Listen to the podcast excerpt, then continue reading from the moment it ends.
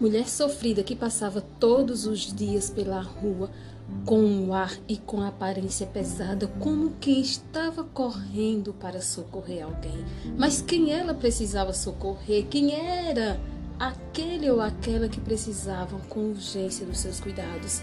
Mas isso acontecia todos os dias, todas as manhãs, despertando a curiosidade de quem ainda não conhecia a sua história e despertando a pena profunda daqueles que já sabiam como tudo isso começou.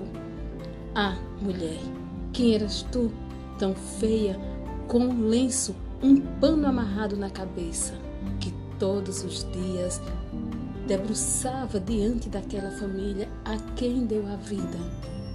E de lá, nunca nada pôde esperar, pois ali o que tinha era somente os frutos dos estupros sofridos do macho que ali vivia para se afirmar.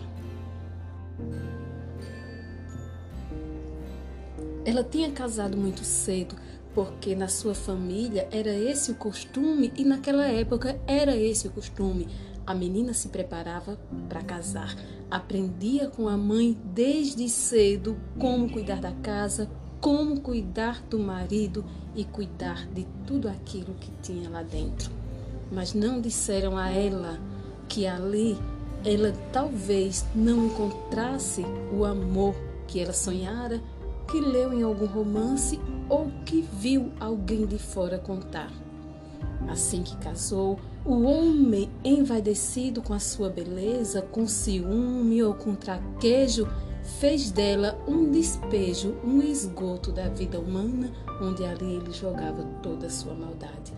Tinha filho todo ano, engravidava todo ano, que era para poder cumprir o mandamento do marido que a mulher tinha que procriar.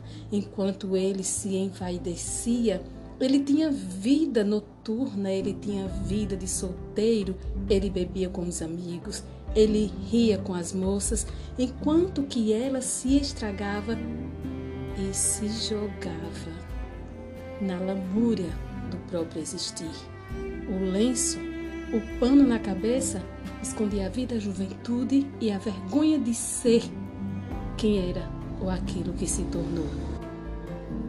Cheia de filho e toda arregaçada, com as marcas das rugas do rosto e os cabelos brancos da preocupação, com um filho na barriga, um outro pequeno no braço e outros que já estavam crescendo, enquanto ele se divertia e se envergonhava de tão feia senhora inferior a ele na sua beleza e juventude, mesmo ele sendo mais velho do que ela, aparentava ser seu filho.